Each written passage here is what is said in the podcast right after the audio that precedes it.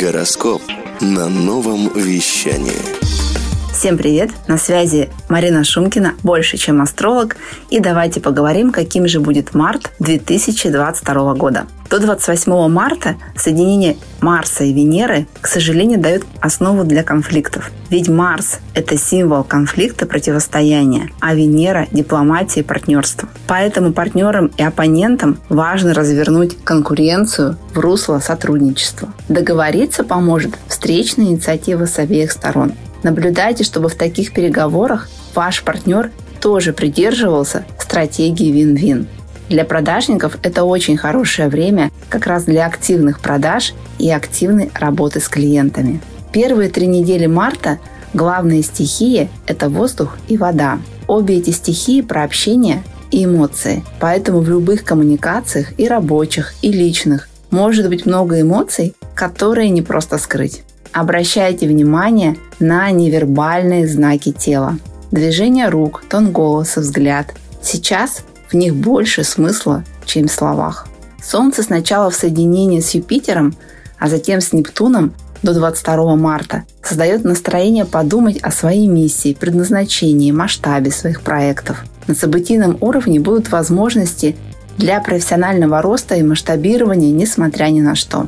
Важно самому включить объективность, внимательно относиться к цифрам и информации. Ведь обе эти планеты образуют эффект розовых очков и могут искажать реальность. С 18 по 26 марта соединение Меркурия с этими же планетами Юпитером и Нептуном подталкивает нас к увеличению круга общения, делает более общительными и развивает красноречие.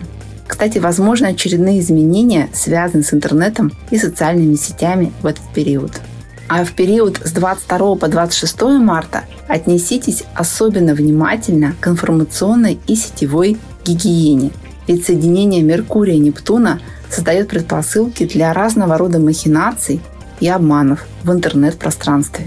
18 марта – пик полнолуния в знаке Девы, поэтому особенное бережное отношение к своему здоровью в это время не помешает. А уже через два дня, 20 марта, день весеннего равноденствия, как символа пробуждения жизни после зимы. Его традиционно открывает знак Овна, знак первопроходцев и открывателей всего нового, знак активности и инициативы, всего того, что в нашем мире называется стартапом. Берегите себя, будьте проактивными, несмотря на ситуацию. И более подробная информация на моем канале в Телеграме Астро Лайфхакер. С вами была Марина Шумкина, больше, чем астролог.